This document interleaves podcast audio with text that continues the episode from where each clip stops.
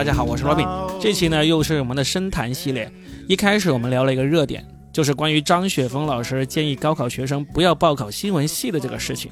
但是这期的重点其实是后面的四十多分钟，我们读出了很多读者以前的留言，里面也有很多关于这个高考，还有一些求助的信息。如果你曾经给我们留过言，希望你好好的听完这期节目。I've traveled each and every highway. 欢迎来收听我们新的一期，说的全是梗深夜深谈系列。我依然是你们的搞笑大叔罗宾。大家好，我是宝藏中富佳倩。各位好，我是海峰。今天呢，我们来聊一个在朋友圈非常热的一个话题啊。我们之前聊了一期关于高考，那最近这几天呢，高考的成绩出来了，那就到了这个选专业的时候了。这时候就有一个人被推到了风口浪尖上面，其实就是已经红了好多年的，每年跟大家分析高考该怎么报志愿啊，怎么考研的一个名师张雪峰老师。他在直播当中劝一个孩子的家长说：“你的孩子这么高分，就不要报考这个新闻专业了。”结果就被一个重庆大学是吧？重庆大学的一个新闻专业的教授出来怼了啊！这个事情就真的是引起了大家的热烈讨论啊！每天朋友圈都至少十多篇文章在讨论这个问题啊！嗯，有关注，有关注啊！我住院了，啊，住院了，然后那个没有，张雪峰住住院了。助学我也捐钱了。下面一堆的网友留言：张雪峰老师，你要快点好起来，我的宝宝才五个月呢，将来他报考大学的时候还需要你了。报考要从娃娃抓起。我们就是演绎他经过这一次的这个热度之后呢，他又发了个微博嘛，说他真的住院了。嗯，然后下面真的有一堆人留言，我觉得真是看见人间百态呀、也挺有意思的。这里面一嗯定有很多就是调侃、看热闹的、看笑话的。啊，我要声明一下啊，嗯我刚才模仿这个雪峰老师啊，没有调侃的意思，对我只是也没有描的状态啊，也没有因为一会儿不尊重我要表达观点的。对，也没有不尊重的意思。包括我模仿那个网友的留言，也没有不尊重的意思。我们就先把这个东西还原一下。嗯，我因为一直比较关注这个话题嘛，其实我看了很多各种各样的分析的文章啊。我自己看到，其实大家在针锋相对的观点，跟二三十年前我高考的时候遇到的还是一模一样，没有变化，换汤不换药，换了一个呃方式来讨论而已，依然是究竟我们是要实用主义，还是要这个理想先行？但是我想说的是，张雪峰现在被禁言了，关注不了了。这个非常正常，就是一旦引起了这个大量的关注，而且是就是我们说那那两个字嘛，舆情嘛，就是你舆情上已经引起了关注的话，不管你讨论的是什么，很有可能、呃其实你要说舆情，它还不算是那种严格意义上的舆情，它算是舆论上的这种争斗啊。我我原谅我用这个词啊，这个争斗。嗯其实这个词用的是挺重的，为什么？因为这个其实很简单的一次回复，有很多人把它看得太重了，对，然后这个张雪峰呢也把这事儿看得太重了。我觉得这个其实就是一种不正常的状态。嗯，我看到有人拿了就是一个大报的观点和张雪峰的观点做一个对比啊。嗯那个大报的观点说，所有的专业都有存在的意义，没有任何一个专业是没有用的。嗯填报专业呢，不能把专业能不能就业、能不能吃上饭作为衡量的标准。那么张雪峰的观点是，普通家庭的孩子没有关系、没有背景，选择专业，首先要考虑的就是能不能就业，能不能拿到薪水。因为除了你的父母，没有人会为你的将来负责。对啊，差不多就是他的观点的一个总和吧。嗯，张雪峰的观点是非常非常对的，我认为，因为呢，需要向张雪峰求助意见的那些家长，毫无疑问，他们应该都不是那种什么都不愁的那个家庭家庭那种团体，对吧？所以，既然你能够向张老师去求教，那张老师自然要给出适合你们的这个建议啊。这就跟一个医生啊开诊一样的，嗯，对吧？这个 Robin 来看病，看的是上半身的病；峰哥来看病，我看的是脚，其实要认真的跟大家说一下，我们虽然在这里各种调侃啊，我们还是希望调侃一下，因为我觉得这个话题本身还是有点这个沉重的是有点。沉重的。哎你应该补充一下嘛，就是我们不是整一期都聊这个，嗯我们后半部分会念大家的留言的。对对对对哎，你到时候录个开头嘛。啊，行，我们等会儿后半部分念一下留言，但是前半部分还真的是想要聊一聊，因为其实，在我们开始聊之前，选这个选题之前，哎，佳倩是有点担心的。她说，哎，其实我们都不是很专业的给别人意见呢，我们要是聊不出什么深度，呃，好不好？我就是说。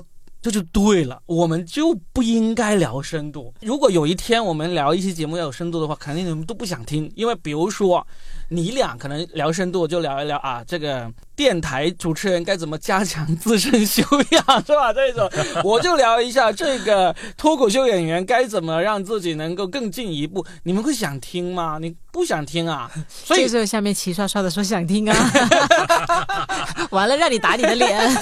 所以我们其实真的，你要是奔着想要学习到一些深度知识的目的来听我们的播客的话，你真的是听错了。但是你可以私信我，我还有一些很深度的问题可以跟你们探讨，没问题的。但是在有多深？比海深。这比男人的心思还要深。这次呢，为什么想要挑张雪峰说一说？也是，其实我相信我们很多听众其实也没有太多时间去找那种深度的文章，但是你可能会啊，老是听到看到朋友圈有人在转发跟张雪峰有关啊，就是这个张雪峰是谁呀、张雪峰做了什么大事情啊？我们就简单的跟你说说，就是这么一回事，就是一个辅导大家考研、辅导大家高考填志愿的一个辅导老师。他也不是什么大学教授，只不过他非常有经验，他辅导大家考研，给大家讲题，已经至少有十年以上了，甚至十五年以上了，很很有名，也是个大网红了。他还参加过《奇葩说》，对，他在《奇葩说》里面表现还不错，而且我在《奇葩说》里面其实有跟他其实有面对面，啊、不是《奇葩说》，我是在那个火星情报局里面有跟他，我当时在里面当编剧嘛，就。呃，在那个开始录制之前，跟他擦肩而过。没有没 有，就是当时的导演就想让他就说，哎呀，张雪峰老师，你说话那么口若悬河，那么风趣幽默，你现场来我们讲一段，热一下场呗。他当时那个导演提出这个要求的时候，我就在旁边，我心里面就想，他一定不会答应。果然，张雪峰呀，他也说，他说不行，他说我讲的那套东西虽然听起来是完全眼睛都不眨就可以一口气说个十几二十分钟，但那些都是我说了无数遍，每一个字每一句话都打磨好的，所以他那一套就跟我们脱口秀演员演员一样。你们现实生活中碰到一个脱口秀演员，你就说啊，你讲脱口秀的，给我们讲几个段子，不行的，没有任何一个脱口秀演员会答应你这个的，哎，我们主持人也是耶，对吧？动不动就是你来主持一段，这主持上这个真的真的会有人会啊提出这，么傻的问题吗？吃着吃着饭就说来来来，你来主持一段，主持人，哎，大家起筷！不是说让你主持一个饭局，而是说，就比如说你晾一段活儿啊，这个也挺正常啊。但是，呃，我不知道峰哥怎么应对啊。我通常其实内心也是很抗拒的，因为这个时候你没有声光电的配合，没有妆容，没有服装，你哪怕除非你的嗓音条件和你的口条极其之好。除非你之前有过无数次这样的演练，啊但是如果没有这样的一些外在条件来辅助，也没有舞台，没有话筒，特别是没有话筒的情况下，嗯，你的声音又小又没有穿透力的话，是给自己减分的呀。别人说哦，你就这水平，真的是很难过呀。但实际上，主持其实到了舞台上也是跟演员有的一有的这么一比的一个角色。其实这就是一个非礼要求，对，让我想起了当年在某次聚会上，非得让一个呃演员要跳一段舞的那一次。哦对，其实这就是一个不恰当的一个要求。对啊无论如何，这个是不礼貌的行为。我现在真的有一个最深切的体会，最主要是我最近真的主持好几场活动，都是跟不专业的人合作，最后害得我在台上表现出了我的不专业，但是没有人会听我的解释。你知道为什么我在台上，比如说偶尔有一两个字念错，或者是有磕巴呢？嗯这个我是非常的痛苦的，因为这是我的饭碗呐、是我愿意砸吗？不是，是因为后台就有很多人，比如说他稿子临到上场前才给到我，或者是中间他没有派专人给到我，让其他人直接来说，主持人你能帮我改一下我的词儿吗？这种对主持人是干扰非常之大，因为主持人是要控全场的，我有好多流程我要记在心里的，而且我都要照顾到每一个人，我不能多讲话，也不能少讲话。然后包括今天我在录制之前，我说我心情情绪不太好，也是因为下午接了一一个活动的主持，也是极其的不专业，极其不专业就会导致我在上面就会有一些表现，肯定不是我的最佳。那别人才不会管你背后发生了什么呢？别人只会说：“妈呀，这个主持人哪里请来的呀？嗯这么不专业，嗯，对吧？对，我们聊就好像聊远了，但是其实也可能够兜回来。就比如说，专业对口 的问题。就就就说会装学风这个问题啊，比如说你说的有一次主持，嗯肯定你知道你主持那个人，他刚好也是有个孩子，他考上了一个什么样的学校，对不对？那个孩子考上那个学校，就考上了一个藤校，对不对？考上藤校的这个孩子，这个这个家长，他就不是张雪峰的那个面对的那个对象。哦，你知道吗？他考上这样学校的孩子呢，其实是不需要去向张雪峰请教这个填什么志愿、选什么专业的，那些需要向张雪峰请教什么专业好、什么学校好，那些其实就完全是不同的一个类型。嗯，我是这么觉得的啊。张雪峰说的是一个道理，而不是真理。因为什么呢？真理是放之四海皆准的。那他说这个道理是什么呢？在我们生活的这个空间当中，你可以有你的现实，但是我也有我的理想。嗯你可以追求你的饭碗，我可以追求我毕生的梦想，嗯，这是分开的。如果一言以蔽之说，你这么说就完全不对，我觉得对他也不公平。为什么呢？他替你考量说，你看，你有更好的机会去做这样的事情。当然我，我本身我是学这个专业的，我认为有必要学，到现在我也认为有必要学。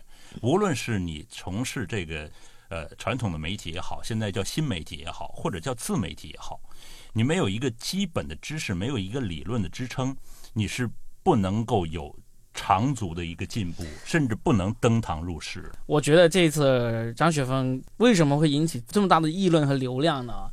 最主要还是他回答了这个新闻专业的这个话题。嗯，这个专业很敏感。那要是刚好他这一次真的人家问的不是那个新闻专业，而是问一个曾经可能很红火的专业，他不一定能够引起那么大的议论。比如说当年我们高考的时候，国际金融特别热，现在还热吗？我不知道还还热不热哈。我记得工商管理不是最热的，对，工商管理、国际金融，就如果这一次张雪峰在直播的时候，那个家长问的是，要是我孩子考了六百多分，要不要报这个工商管理，要不要报那个国际金融？那张雪峰的那个回答可能不会引起这么大的一个议论，但是那个家长问的是新闻。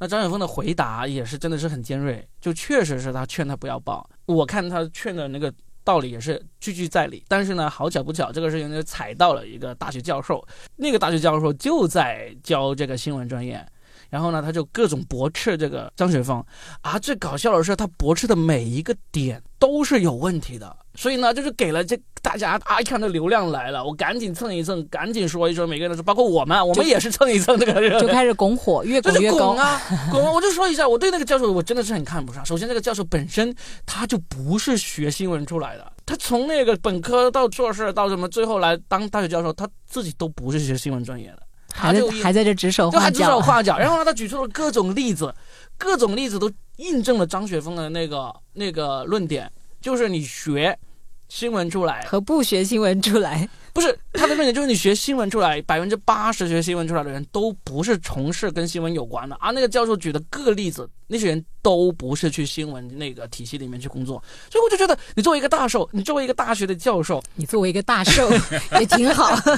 你作为一个大寿啊，你你自己本身出身就是位置不正啊，就是然后呢，你就捍卫你这个新闻专业，然后你最后举出来的这个论据又逻辑不清，这这真的是为这个大家现在这么热烈的讨论，为最终张雪峰被这个微博禁言，真是提供了无限的弹药，真是啊，这个事情。就歪打正着的的热热的，因为这个其实每年高考都在讨论这个问题。我都怀疑，其实张雪峰回答的那个关于要不要报考新闻专业的话题，早些年他可能也回答过，但是可能今年呢，刚好所有的天时地利人和都对上了。都踩在这个这个浪尖上，而且他说的也特别有这个传播的。他说：“我的孩子要是这个成绩还报这个专业，我就把他给打晕。”呃，然后让他重新报啊，这个说法太有煽动性了，这个说法。嗯，这种讨论其实讨论的是实用主义而已，对呀、而跟这个张雪峰说你报哪个专业没有太大的关系。对的，就是其实张雪峰这种实用主义，它是基于某种条件下的实用主义。对他没有说这个专业不好，而是说这个专业可能和你不是很匹配，对，对吧？对，当然他的表现形式，包括他的就是之前的呃一些视频等等，这些都让他可能就背上了这个锅。嗯我倒不觉得就是说他说这个完全就不对了，完全对新闻就呃没看上。说你学新闻干嘛？这个东西，呃，其实你在社会上混过几年之后，也可能会从事这种专，这是一个完全错误的想法。其实他没有这样的表述，他只是说你这个分数，我觉得你可能有其他的选择。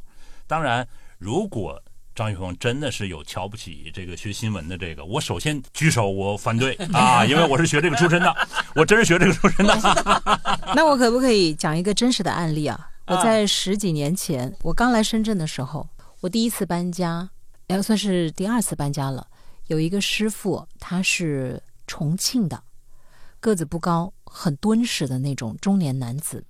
他在给我搬家的时候就一个人哦，我的洗衣机幸好我没有冰箱，我看他吭哧吭哧的就拿一根绳子，那就是他的全部的工具，一根绳子加上他那一副身板，他就看到我的一些书里面有那个播音主持的那些书，到中间他就怯生生的问我，他说那个，哎呀，你好啊，就他不太标准的普通话，我想这个咨询一下，我女儿啊在老家，她在班上啊，呃，老师老叫她去那个主持活动啊，她也爱唱歌，也个子比我高一点，长得也还可以，你说他想要报这个，你觉得可不可以？我当时真的十几年前我的回答原话是这样子的，我说是这样子的，如果你的女儿非常之优秀，极其有天赋，那她可以坚持。但是我先告诉你，这个专业是需要花很多很多钱的。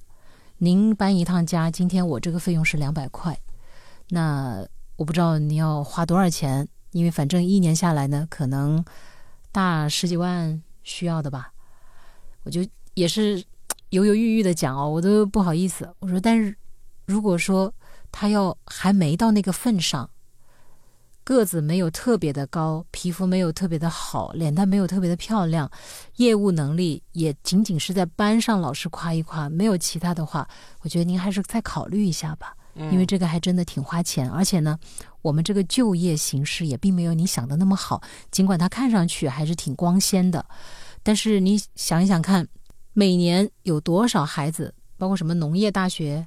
都在开设播音主持专业，体育大学，体育大学也有啊。对，美术学院，那个新东方那个厨艺学校有没有开设？呃，原来那个山东那个什么那个什么祥，也有啊。新东方就应该开设啊！现在有多少这种主播厨师 一边炒菜一边主持是吧对啊，要是口条好的话，那肯定是涨对对对流量啊！对，反正我当时就是这么跟他讲，我说您就好好考虑一下。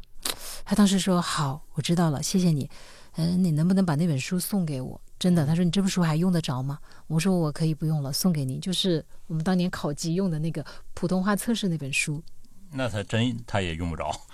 他的意思就是寄回去给他女儿，嗯，一颗全权父爱嘛，嗯还是真的，你知道他那脸上的皱纹是很深的，就是一个风吹日晒给人靠给人搬家，他一个洗衣机一个人扛起来，我看着都特别心酸，而且我住的当时那个还没有电梯，得要好几楼爬呢。对，所以你说这个故事就是针对什么样的人，我们要给什么样的意见，对呀这个挺重要的，是啊这个就叫对口。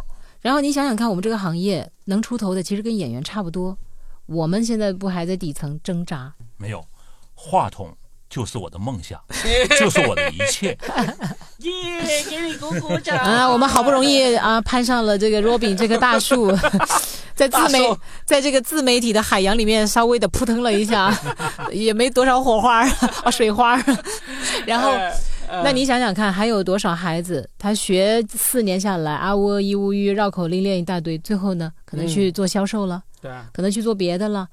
主持这条路真的也不是大家想的那么容易的。你当然能把普通话读好，但是播音和主持差别都很大。播音员只是把这个稿子给播的顺畅了，呃，字正腔圆了，但是主持是要靠应变的，要各种知识积累的。你看看顶级的主持人是不是就跟你们脱口秀演员一样，要应对所有的临场的这种反应，可能忘词儿啦，要脱稿啦，或者说现场的观众有一些临时起意，你都得要把它能圆过去。这就需要大量的知识的积累和人生的阅历，它真的不是一个小年轻可以做到。包括像国外的很多电视主持人，包括带一点脱口秀性质的，其实都是上了年纪的人才能够拿得下来的。嗯，你气氛都红到这儿了，我都想说了，佳倩语言语言课原来是要三位数，现在只要两位数。说啥呢，哥？不是，我就是开玩笑啊，就是说。这个真是要经过一个非常痛苦的、艰苦的训练，包括你可能就是真的是你有一些资质的话，你真的放到大海里，就一滴水放到大海里，其实根本是显不到。还要我补一句话：艺术类的，不管是美术、音乐、舞蹈，反正但凡跟艺术有关的，包括播音主持，他就是需要天赋。嗯，我到现在为止，我都非常坚持，到我八十岁我还坚持这个天赋占到百分之八十。我同意，我用眼睛瞪着他。若冰，你同不同意？我当然同意了。我现在也是在这个艺术类的这个行业里面去打拼嘛，我自己自己非常的清楚，这个太难了。我们还是说回张雪峰这一次，其实现在就大家都只是在蹭他的热度而已。他给出的那个建议，针对那个提问的家长，其实是很对的。但是呢，我看了那么多的文章，我反而是觉得。嘿，虽然现在张雪峰也遇到了不少麻烦，甚至连微博都被禁言了，我反而觉得他因为这个话题啊，导致目前这个局面呢，他反而是有点庆幸。因为我今天看了张雪峰的另外一段短短的，可能只有不到一分钟的视频，他要是他那段视频被炒热起来了，可能会对他来说更危险。因为他那段视频说的是什么呢？他就说他现在这种分数出来了之后。在初选啊，初选不好，后面还有复选机会。他说这个其实是已经相当好了。这时候就有人问他说：“既然这样子，那干嘛不用这种推荐制呢？就像国外那样子，就是高中生他向那个学校邀请，然后呢有人推荐，然后呢就，呃，然后呢就在面试。为什么不用这种制度？”然后张雪峰这个时候沉默了大概两秒，然后脸上露出了非常复杂的邪魅一笑那种笑容。他说：“那你还会有机会吗？” 这句话其实才是，如果有人要放大来说，对他来说才是危险的。其实这句话触及到了很多危险边缘的东西。他宁愿说说，我现在我张雪峰，我看不起新闻业啊，所有新闻从业者过来骂我，这样一个境地，他可能都会稍微好一点。比如说他现在最近微博禁言，或者说他最近就是要淡出一下公众视线，那未尝不是好事。但是他要是因为这一句认为推荐制的情况下，普通人没有机会，这个被人深挖。你知道现在网上挖坟很厉害的，嗯，他作为一个名师，他留在网上的那个东西还蛮那个视频非常非常多的，你随便搜一搜，能够搜出不少。他可能就是一时口快，然后然后说出来的那种大逆不道的话，那其实还挺危险的。嗯，其实这就说到一个什么呢？说到一个发心的问题。其实他在呃在发表这一言论的发心的。前提是，我觉得你问了我，我要对你负责。我做一个这个直播的时候，我平时给你们上课，虽然直播是免费的，等这个我说了一个可能对于你有利的话，他发心是这个，而被别人误解为说新闻无用、新闻学无用，或者是你学这个播音专业也没用，因为现在有很多播音员、主持人啊，播音员没有，主持人他不是播音专业的。做的也挺好啊，顶流啊，对不对？有啊，就现在就有啊。他不应该隆重推荐销售专业吗？反正主播的镜头、演员的镜头都是带货吗？营销专业，国际营销。所以他讲的这个新闻传播，还有一句话嘛，当年那个《奇葩说》里不是也说了吗？被误解是表达者的宿命。不管是 Robin 作为脱口秀演员，还是我们今天作为播客的播主。亦或是我们平常自己在电台做节目，包括平常我们在亲朋好友面前讲的那番话，或者我们那天发的一个语音微信被人恶意的截取了那么一片段，都是这都在传播嘛？其实传播无处不在。那怎么样正确的传播，以及我有效的传播，这还真的是需要花精力、花各种你的头脑智慧的。嗯，所以选什么样的专业，大家真的不要被网上，不管是张老师，还是王老师，还是 Robin 老师、峰峰老师、倩倩姐姐 给误导了。我们今天就是讨论一下，你看 Robin 已经一开始就确实说的特别好，我们也没啥深度，真的，我们有的是温度，我们我们是温度，来自于心灵的温度。对我们为的就是蹭热度。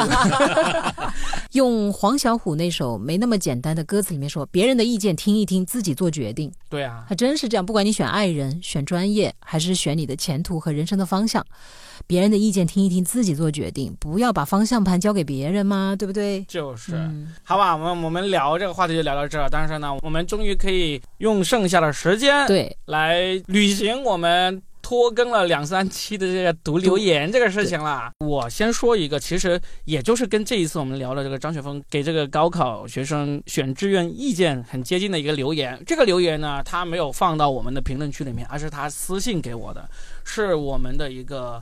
老听众已经听了，可能已经把我们的所有节目都听完的一个老听众，他刚好他孩子也是今年高考，也正在面临这个选专业的这么一个困惑，他就很认真的给我发了很长的内容来说，嗯，他的孩子究竟该选什么专业，然后他里面有说到，就是因为他孩子是一个理科生嘛，就说到。该选的理工科的一些专业，以及还涉及到一个，就是说他究竟要去外省读书呢，还是留在本省读书？因为这里面也牵涉到一个经济的考量嘛。我就很认真的跟他说，我给不出意见。嗯，为什么？多失望啊！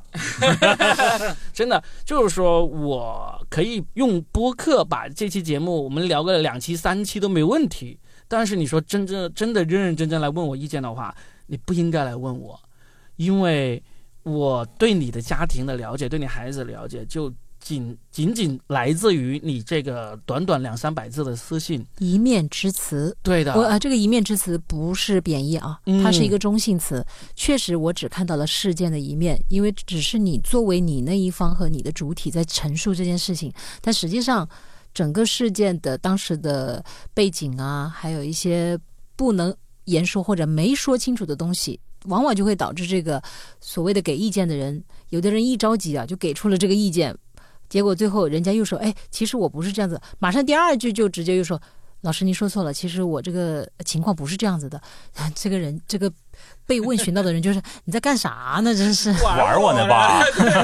实际上，你刚才说这一面之词，其实都不是他本人，嗯，他是替代他的孩子来问。对呀、对，他已经是第三手信息了。是啊，所以我才那么认真的跟他说，我说我给不出这个真正的意见，就是你要跟你的孩子商量，其实这个是最重要的。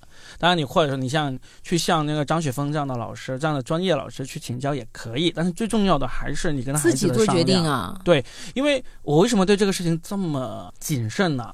因为我当年就真的做过这样的事情，我现在也还在不知道我当年做那个是对不对的啊。就是让你那个侄儿子去读英语我那个外甥，这个外甥读英语专业，这个我很肯定，我给他的建议是对的。包括到他现在就不是考上公务员嘛，然后在我们那个老家那个县城，他是一个懂英文的公务员，我觉得这个是太现实了，多现实！就是弱病，就比张雪峰还要现实啊。但是实际上我还有另外一个外甥，当年也是来问我了。对于这个外甥，我一直到现在我心里面还是不敢十分肯定的，因为我那个外甥就跟这次这个听众给我留言的很像，他也是读理科的，他第一志愿是想要考那个计算机。但是他就很肯定他考不上那个计算机，所以当时他父母就是我舅舅过来问我意见的时候，我就给出了一个我说计算机他要是能考上，那当然是好啦。但是他要考不上的话，第二个志愿或者说他如果判断出来自己考不上计算机，他要换一个第一志愿，换什么？我给他建议了汽车专业，他最后也真的考了这个汽车专业。结果他毕业之后呢，他就尝试着去从事一下汽车专业的工作，但最后呢也脱离了那个行业。但实际上，你说我当时给他的意见有问题吗？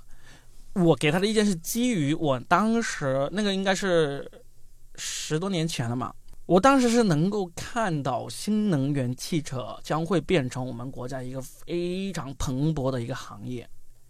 所以呢，我觉得你真的认真的去学了汽车专业，你现你看看现在新能源汽车势力多么大啊！比亚迪、小鹏、蔚来、理想这些，对不对？就是你如果真的认认真真学了这个汽车专业的话，因为我们又是一个小小县城，他离开我们那个地方，然后去到大城市里面投入一个新能源汽车的一个制造的一个行业，其实就业范围是非常广的。嗯，但是他最终学完了，也顺利的从那个一个汽车专业的本科里面毕业了，他也没有考研。当然，你要是考上研的话那，再进入这个行业的话，那个前途会更好。但是最终他没有。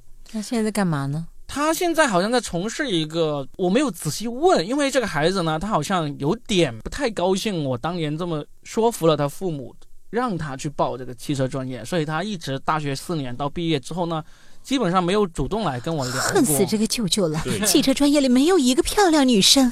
其实他都是 哥们儿脱口秀演员，我不知道，所以呢，到这次这位听众这么认真的过来问我的时候，我就说，真的，我当年要给我这个外甥意见，也是因为他爸爸，我的亲舅舅过来那么认真的，因为当时我也是我们家族里面唯一一个大学生嘛，那我的意见当然是他们很看重的了。村里唯一的希望啊！所以我现在真的啊，你又不是又不是我的亲戚啊，我不要冒这么大的风险给你很具体的那个建议，因为真的说不定有一天啊，过了十年八年，有一个我不认识的孩子堵在我的门口说：“Robin，我妈妈当年听了你的播客，让我报了考古，怎么办呢？不过来叫别的就行，直呼其名还好。爸爸，我可没说过若边这个。来来来，我们还读留言吧，读留言吧，读啊读啊来来来，先谁先来？我先读哈。啊。父亲节的那一期里面，一本正经说，昨天五岁女儿花了大半天画了一张贺卡送我做父亲节礼物，感动的我呀花了小半天整理家，想把她送给我爸爸的父亲节的礼物一句换下一个，接过 Robin 略带伤感的话题，No no no，也你这个没让断句没有断对，啊、你想把它送给我爸做父亲节的礼物。就完了，就完了。他后面是在夸峰哥，他后面那个、啊。下一个是在夸峰哥，就跟那个父你的意思是不不准我说了吗？不是先练一下绕口令：哥跨瓜筐过宽沟，赶快过沟看怪狗。怪狗是谁？你俩谁是怪狗？你说。他说。接过 Robin 略带伤感的话题，也没让佳倩扛，自己开讲的海峰哥好暖心。哎，一本正经真的好有才华，他每次都评我们都是特别用心，要么写诗，要么写好多排比句，要么把我们的话题、我们的重点、我们的名字全都串在一起。所以我第一个就要读他的。嗯他说：“你看自己开讲的峰哥好暖心，这一期节目都是脸上含着微笑，心里头阵阵涟漪，听完的好暖的一期哟。嗯嗯，他还听了我的节目，哎，嗯，就听我电台的啊，节目，听你晚上那个再见今天的节目，吓得我虎躯一震呢。就给你留言了是吧？是啊，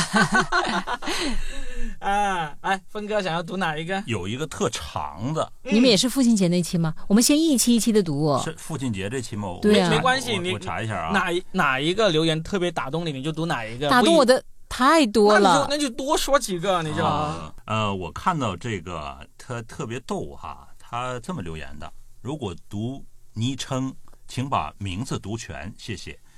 啊、我呢不读你的昵称，所以呢不会读你把它读全。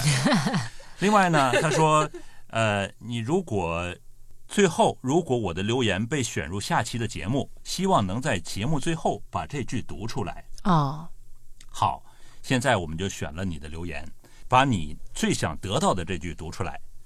上海市虹桥路三百五十五的徐燕儿，如果哪天我能有三千万的身家，我一定会来看你，来报当年之恩。当然，来看你的同时，我也会报复你我当年的共同的敌人。哇哦，许烨，你听到这个咬牙切齿的这个 宇宙中正名府大元帅给你的留言？这是他的名字啊 对，这是他的名字。妈呀峰哥不读，我来读。就他他他特别想要这个昵称，我就憋死他，知道吗？那我们也就是 Robin。大元帅啊，谢谢你啊。呃大元帅啊，你这个许愿希望 我也不知道你跟他什么关系啊。那希望许愿如果真的听到的话，不要被个大元帅吓倒啊！大元帅到时候不要带兵去找人家就好啊，要真的找人家你就自己一个人去。对，其实我在我做节目的时候，我特别不愿意读这个，啊，因为会给别人造造成压力。你不知道它里面内核是什么。我关键是有可能这徐愿可能是两个人会会心有灵灵犀，或者特别愿意听到这段，也不也不一定，对吧？全国有多少个许燕的呀？对，徐燕说说带我长发及腰，我等你带着三千万。啊、好，那轮到我读啊，我我读一个，其实不是我原来特别选中想读的，但刚才刚才我划过去的过程中，我看到他向我们提了个问，向我们三位提了个问，我觉得可以读一读，也是可以展开讨论一下的。一个叫做露露喵喵咪的一个听众啊，应该是个女孩儿。她问，他说工作中会遇到一些年轻气盛的人，说话很不客气，没有礼貌。不知道应该是以过来的人的经历去善意提醒他呢，还是等他摔了跟斗以后自己去领悟？他说这个情况有时候挺纠结的，想问问我们三位这么有阅历的主播会怎么办？你会怎么办呢？我肯定是滚蛋，我让他滚蛋，因为是这样子，我是特别讨厌那些没有礼貌的人的，因为我自己也是年轻过来的，我从小到大，家里人、老师，我读过的书都在教我对人要有礼貌，所以呢，年轻不是你不礼貌的理由。所以，如果我遇到一个年轻人，他特别没有礼貌，特别口无遮拦，我真的就他要是过来惹我了，我就让他滚蛋；他要是惹了别人，我在旁边也是，我心里面会说，我肯定不会去提醒他。特别是当我从事了脱口秀这一行业之后，我们就更加发现，作为一个老前辈，作为一个有经历的人，你主动贸贸然的去给别人提意见，其实也是一种不礼貌。所以，这位听众，我也是给你一个意见，就是万一你真的碰到了这样的人，真的不要去给他提意见。让他摔跟斗，不代表你心肠不好，因为你去帮他，往往是很多时候是让自己难受。他要摔跟斗，这也是他该经历的人生的这个弯路啊。那说明人家是贵人呢，摔了跟斗就是塞翁失马焉知非福呢，对不对？真的，我非常非常肯定的就是说，看到那些年轻气，除非哈、除非啊，你对这个年轻人另有所图，不然的话，你就不要去跟他说什么什么劝告啊、忠告啊，分分钟你就是说多错多，而且会被人反咬一口。千万不要去做这样的事情。啊，那峰哥你会怎么样哎，我先听你的。啊？好，我会给自己一个数量的一个限制，我还是会提醒哎，嗯但是如果在一次两次之后，我就看到他依然不礼貌的话，我就会不再对他有任何的关注了，而且还要看他的不礼貌到了什么样的程度，因为我相信一个人他不可能是绝对的坏，就是他对十个人都不礼貌，不，他一定有对其中一两个还是有礼貌的时候的，就看他的质地如何吧。他要是确实只是一个口无遮拦的小伙子，嗯，没有受过社会的毒打，所以有那么一丝丝真性情哈。当然，这个真性情是打上引号的。那我觉得我能够适度的做一些小小的提醒，我是愿意的。尽管他可能会不理解或者怎么样，只要我的那个提醒，我提醒的时候我也会有讲究嘛，我肯定不会直接说，哎，你这样不行，我肯定也会稍微的呃技巧上面也让他能够接受一点。那如果他要是回骂我，那肯定当然就不行，这就玩不下去了嘛。但如果他也不是回骂我，嗯，只是可能不一定我说的他会听会漠视，但他至少也可能偶尔回了一个笑脸或者谢谢。哦，我大概能知道，因为我们都很明白，跟一个人交流的时候，他是真的能够接收到你的善意，还是应付你或者随便的这个敷衍你，你是能感觉得到的。嗯，所以我会给自己心里面就是有一个次数啊，比如说两次，他不行我就 o over 了，他在我这里就 over 了，嗯，出局了。对，对，是这样子。嗯但我还是会去提醒，因为我感觉你永远都不知道你说的那句话其实会对别人造成什么样的影响。我愿意释放多一点点的善意。哎，我不是一个虔诚的佛教徒啊，但是我嗯是觉得人还是要有善念，要有善举。我不是说你不善啊，你肯定是比我善良一点的，我我是真的真的真的，现在是因为我被毒打过很多次，我真的我也被毒，打过很多次啊，我嗯吃的亏还少嘛。嗯特特别是在男人身上，你的你的忍耐力比我们强多了。呃，不是忍耐力，我比较怂。嗯嗯三种情况：一，你对这个人有没有预期？嗯什么样的预期？就是要不要收？你看，这是个女孩子的发问嘛？你要不要收她做小弟，或者收她做妹妹？嗯你有这样的预期，你觉得这人很可爱，你可能要跟他亲近，看他犯了错误，那好，有这个发心，你自然要帮他，对不对？无论你采取什么样的方式，你都要帮他。他年轻气盛，他怼你，你受着，然后时间长了，他他知道你对他好，所以看质地如何嘛。对呀、就是你的发心。嗯二就是值不值得，嗯，就是看这个人的本质是什么。对啊，看他质地如何嘛。我的意思就是，呃，无论是你，你看，就是说，你收他做小弟小妹，无论他多坏多好，你都愿意，这是第一。第二就是这个人值不值得，嗯对吧？就是这个人，你有一个呃爱憎的一个一个一个很分明的一个界限。你觉得这个人他是不值得的，你就不要想这事儿。嗯，你要觉得这个人很年轻，哎呀，很可爱，这个孩子应该值得我给他一点指点，我是他前辈，他可能会走得更顺，这是值不值得？这是这是二。三一个就是老奸巨猾型，就是有那句话叫“人教人教不会，事儿教人一次成，嗯作弊上官”。嗯就是你，你甚至都不用考虑这件事情。当他摔了跟头，他自然知道该怎么避这个坑对，嗯啊。三点，嗯嗯，我是老奸巨猾型。好，那我们再读下一个哈，是我们谈高考那一期的，有一条很长很长的留言，当时我们三个就截屏了这条留言，说我们一定要读一读这一条啊。刚才我差点都忘了，还好是峰哥提醒我啊。我来说一下，这个听众的名字叫做乞力马扎罗山顶的一条狗啊，不知道他为什么 那个山顶上很冷啊，那条狗不一定活得下去啊。OK，好，他很长的一个，他特意打了一个那个井号，然后说求助啊，真的是求助。他说最近碰到一个很糟糕的家事，今年我弟弟十七岁，在民办高中就读，高一下半学期后期就不想读了。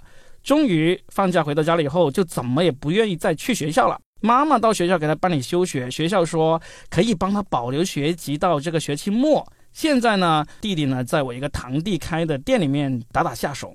那家里人该劝的也劝了，都不太听得进去。这个弟弟给的理由就是学校读不下去了，他在那边也是浪费钱，还不如出去打打工。刚好是听到我们聊到这个父母不经意的聊天会影响到孩子，就是确实是家里也是条件不太好啊，父母说什么砸锅卖铁都要供这个弟弟读下去。但是父母都是农民，我比这个弟弟大九岁，毕业三四年了。作为哥哥，也跟他讲了很多好好读书、坚持到高考，以及分析了文凭的重要性等等等等。但是弟弟说，即使读也不一定能够拿到高中文凭，而且他觉得班主任有点针对他，家里也给一些方案，比如换班啊、换级啊什么的，当前在学校里面都不太现实。他就想知道，作为哥哥，是不是还要继续劝这个弟弟读下去，至少到高中毕业，这样坚持下去，对不对？问题好长啊。好长，但是我我非常深刻的理解了他这一点，我我我给出很明确的一个建议，就是说，劝，不是我意思就是说，让这个弟弟不要往下去读了，就出去打工，这是我真正的建议。为什么呢？首先，他读到高一就已经读不下去的话，他其实混到高三拿个高中文凭，其实没有什么大的区别。但是你说弟弟高一下学期应该也就是十七岁吧，可能勉强到十八岁，已经可以出去打工了，对不对？你让他出去打工，首先第一个他可能会遇到没有高中文凭是多么的难，因为呢，就算是去工厂里面打工，没有高中文凭其实也是挺难的。那他有可能会意识到我还缺个高中文凭，他也会回来读，这是第一个。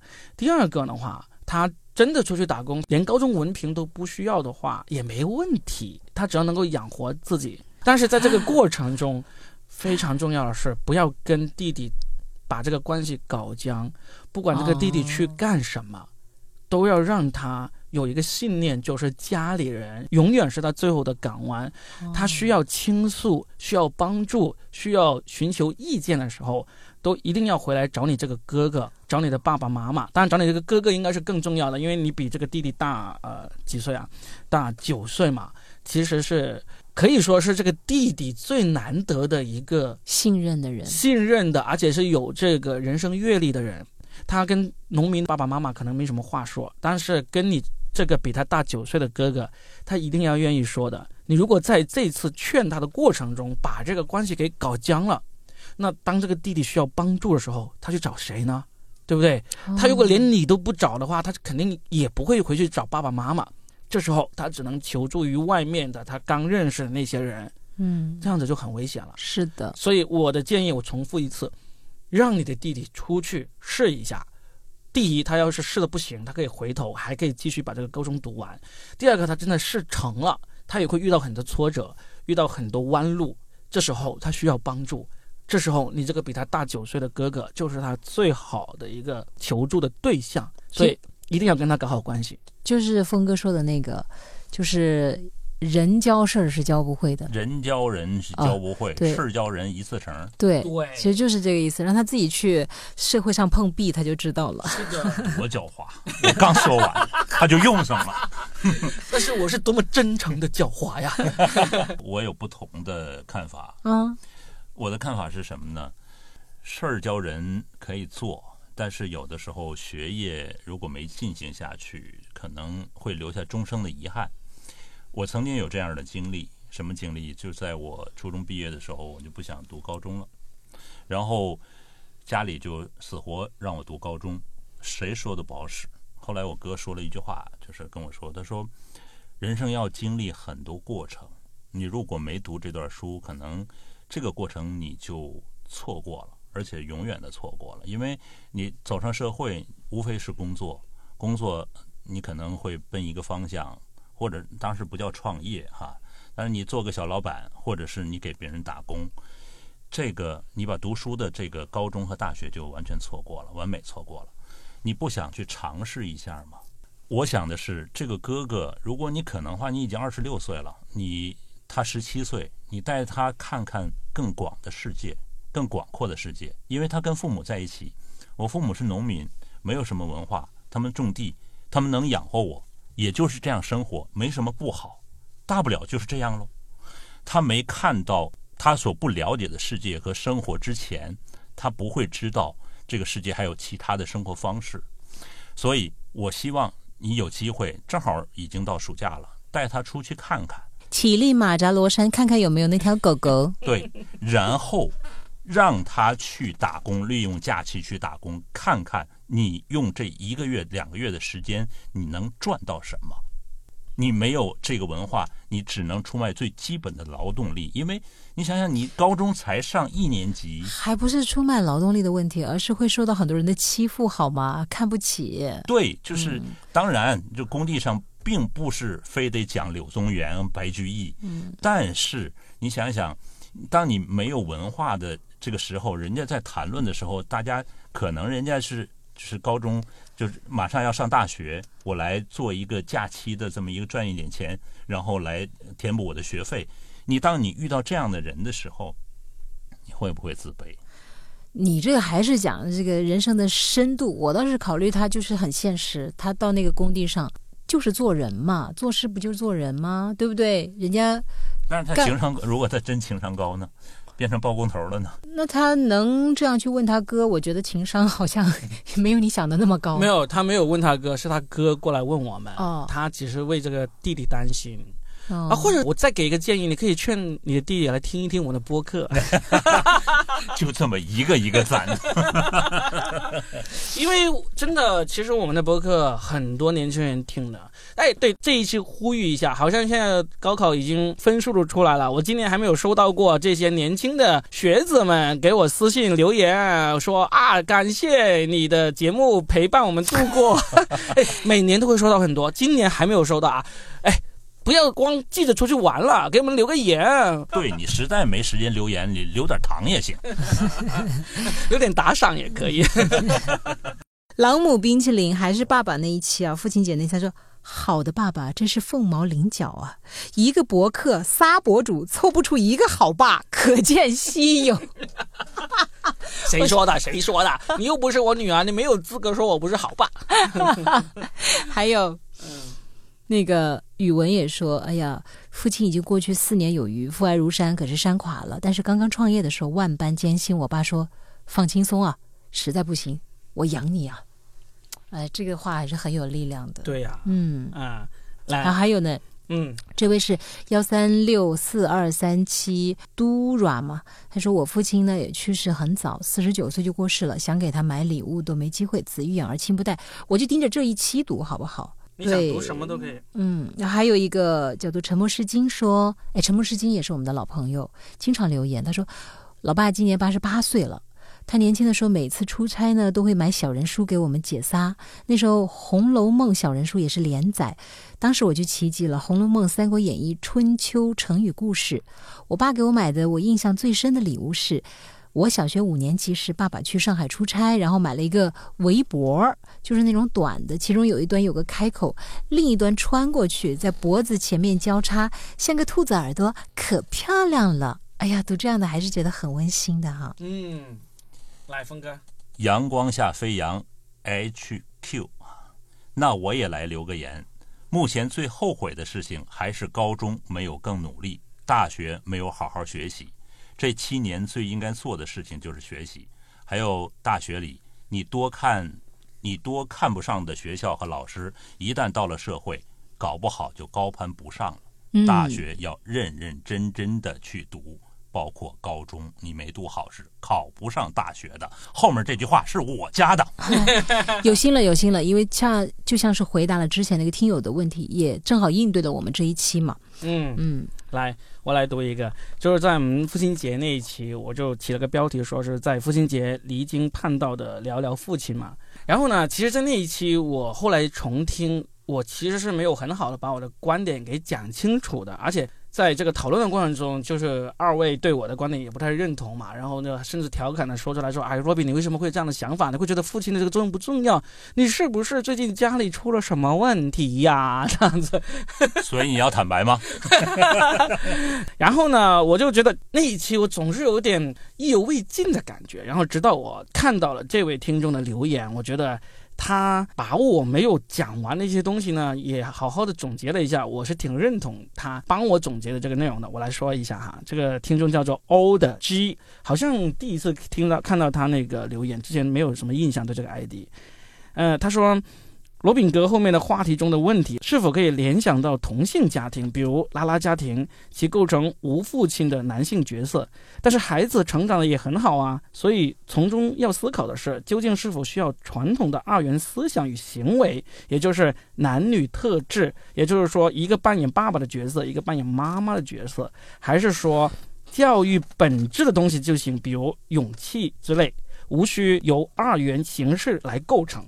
佳倩说：“恋父情节，这些恋父恋母情节的情况，是否在同性家庭里面也能出现呢？这是一个很不错的社会研究话题。假设来看看，出现恋父恋母情节，是因为传统二元家庭其一方父亲母亲的养育不足，那么同性家庭只有同性家长，其构成不一样，那么可能就没有这些所谓的情节。那么，是否可以给罗宾的问题一些思路？”重要的不是传统的二元，就是男性女性，重要的而是作为孩子的家长的养育教导的方式方法呢？也就是说，家长的性别组成不重要，养教方法对就好了。嗯，好有思想。对，我觉得他说的，他把我在节目里面没有表达的东西呢，就很完整的表达了出来。当然，我其实对于这个同性家庭的这个呢，也是我其中的一个观点，我在节目里面也没有多说。但是其实我那一期重点想要聊的，还是聊在一个高度发达的社会，当这个养育成本不再成为一个问题的时候，那个父亲的角色。但是他补充的这个同性家庭这个，也是我想想要聊的。所以非常感谢这位听众，他说出了我在节目里面没有来得及说出来的一些东西，非常感谢他。我们的课代表，还有重启人生那一期哈，也是讲高考嘛。有一个叫有一点爱上海的朋友，他说和宝藏中付佳倩一样，也是中考之后呢没有上高中，上了中专，谈不上后悔，只能说有一点遗憾。虽然后来也自考拿到本科学历。我现在最大愿望就是彩票中大奖，这样就可以不用工作啦，有时间去学习高中知识哦。你知道吗？他的愿望是什么？就以其实又回到我们今天这个，他说这样就可以不用工作了，有时间去学习高中知识，报名参加高考，去体验真正的大学生活。最后你会发现，真的错过校园，就像峰哥刚才说的那一段一样，其实是非常遗憾的一件事情。嗯你看，等我中了彩票，他不是想买大房子，反而是觉得，当我不会被工作的那些琐事和 KPI 所困扰的时候，不要去应付职场的人的时候，他想回到的是校园，嗯去体验真正的大学生活。各位，我不知道真的在听节目的年龄架构层大概是什么样，应该老中青都有的哈。特别是年轻的朋友们，你们听一听吧。我们这些过来人，我还没过去啊，你你你们过来了。好吓人，你说的。我我还过不来，确实很多事情我是没过来的。这个笑话是笑话，过来相当于也是一种放下，一种看透嘛。我有些事情我还没看透，也没完全放下，也没有释怀，所以我确实没过来。但是也有一点点的人生浅薄的经验，好多东西真的就是回头来看才知道，直到当时是寻常，但过后才明白，原来那一天那一个决定。那段时光可能就是我人生当中最关键、最重要，以及最让人惋惜或者庆幸的一个时间了。嗯，曾经有三年的高中学习摆在我面前，我我没有珍惜。如果再重来一次，我要少睡一点。还有一期好好笑啊，就是那一期，当你被生活扇了一巴掌，接下来会怎样？有一个听友好可爱呀、杰杠 E H 五，就是我说有时候我们是高估了在别人心目当中的位置，或者低估了在别人心目中的位置嘛。他说的真的很好哎，哎，你搞清楚自己的定位没啊？我觉得他说的好好玩啊。啊，你刚才说这一期，其实我翻到看到留言区里面有好几个听众留言要求我聊一聊 House。嗯，如果你真的有追听我们每一期节目的话，你你就会发现，其实我已经聊了两期了，赶紧去找来听一听圈内系列啊。嗯。嗯，还有一位叫昂秀的朋友，他说了，还是深谈系列的嘉宾有意思。哎，我们也可以聊点夸自己的嘛，对吧？可以，可以，可以。以前的老于，后来的佳倩、雨辰，到现在的峰哥，都是很有人生阅历，并且善于以幽默的方式表达出独特观点的人。谢谢我们这位叫昂秀的朋友，来自于青海。嗯这一期呢，还有一个叫无限透明的蓝，也是我们的老听友了，来自于辽宁。他说，孩子突然提出不想上学，包括逃学、翘课、网吧，家长要高度重视，有多高度呢？一万度吧，一定要查明真正的原因。第一，外松内紧，不要逼着孩子马上复课。二，查明情况，主要从以下原因入手调查：可能被霸凌，老师或者是同学；可能是失恋，男生或女生；可能是压力大，学习好或学习差。第三，知道原因后有针对性的谈话，尊重孩子，谈话平等。四，转学，转学，转学，重要的问题说三遍，脱离原来的环境，学校什么保证都不要相信，时间会治愈一切，但也时不我待，时不再来。无数悲剧都是家长马虎，没当回事儿，所以奉劝家长不要迷之自信。我觉得这个段话说的特别对，不管你的孩子现在是小学、中学还是大学，其实他们在你面前永远是个孩子。就像刚才 Robin 也说到的，他能向你来求助，请你一定要知道这份信任是特别的珍贵的。嗯，对，再把这个问题勾回来，Robin 曾经说过，之前就在节目之前说过，嗯当一个家长说 Robin 你帮我出主意的时候，实际上你并不了解你的孩子。就像这个刚才这位朋友说的，嗯说孩子突然不想上学了，家长要高度重视。当高考结束之后，说我孩子将要报什么专业，你询问一个跟你完全无关的人的时候，你就没了解你的孩子，然后、嗯对，就是没有深切的了解你的孩子，然后你也不知道他的诉求和要求是什么。就像一个溺水的人，真的，你真的要重视他。当然，嗯我不是说谴责这个家长没有负责任，只不过是你负责任的方向错了。嗯对对的嗯因为我也了解到，其实有很多家长呢，他真的就是在跟孩子讨论该报什么志愿的时候，这才变成他们有史以来最深入的一次讨论和探讨，这个是很不好的。哦就是如果到了这么重要的时候才是你们最详细的一次讨论的话，其实你们之前十几年已经错过了很多了。嗯所以我也想要劝在听我们节目的一些听众，如果你们那有孩子，他还没有到高考，或者他正在不管是几岁，多跟他们聊天，多跟他们交流，不要等到你们最重要的一次交流就是到了探讨高考志愿的时候，不要等，现在就开始，马上就跟他们聊起来。嗯，对，孩子已经五个月了，徐峰老师，你要站起来，志愿还得你给领个道儿。雪峰老师已经病了。微博被禁言了，但是海峰老师还好好的活着。你的微博叫什么？我都忘了。还有一位幺三八幺八六六 no for 吧，他说确实佳倩说话有点啰嗦，两位男士说话比较简洁明了，不过还是很喜欢佳倩哦。我是很啰嗦，对不起啊。我透露一下，海峰老师的微博是海峰聊聊天，没有记错吧？还有吗？没有的话，我们就最后来收一个尾，好不好？最后一个，我来回答一个，其实经常有听众问，但是基本上我都很少去回复的一个问题，就是经常有听众会问：哎，你们最后放那个歌挺好听啊，叫什么名字啊？呃，我经常没有回答，一个原因是我懒得去找，因 为因为通常要把这个歌名和歌手写正确啊，还是需要花一些时间的。那有一个方法呀，QQ 音乐有一个叫做听歌识曲，就告诉听友他自己去找。对对对对对，嗯，你要是真喜欢我放出来的歌曲的话，你就用这个 QQ 音乐啊、网易云啊，任何一个听歌软件其实都有这个功能，对，听歌识曲。就是然后呢，如果你连这个都懒得做的话，我就告诉你，我通常我会放三个歌手的歌。第一个就是我最喜欢的澳大利亚的乐队 AC/DC，是我最喜欢的摇滚乐队，我放很多他们的歌。然后第二个呢，也是一个乐队，是一个英国的乐队，就是 Queen 皇后乐队。然后呢，还有一个我放了很多的，就是那个 Ed Sheeran，就黄老板。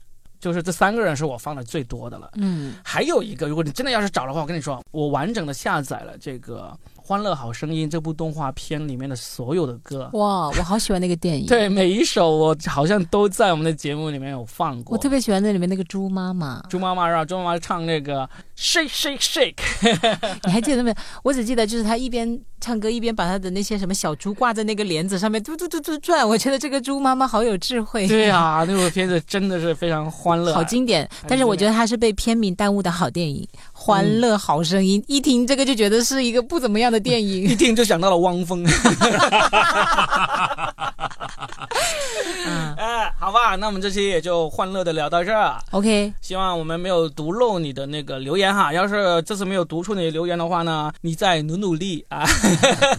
那结尾我想问一个问题，嗯，我是不是很啰嗦？两个 简洁明了的不想回答，真的是听友们，你们告诉我我有多啰嗦啊！哎，快点给佳我啰。嗦？我觉得我一点都不啰嗦，我哪里啰嗦了嘛？你说嘛，我在哪里啰嗦了嘛？我啰嗦有多长时間好的，嘛？再次感谢收听这次播客，拜拜。一般我这样的时候，我女儿都会说阿爸阿爸阿爸阿爸阿爸阿爸阿爸。拜拜。拜拜。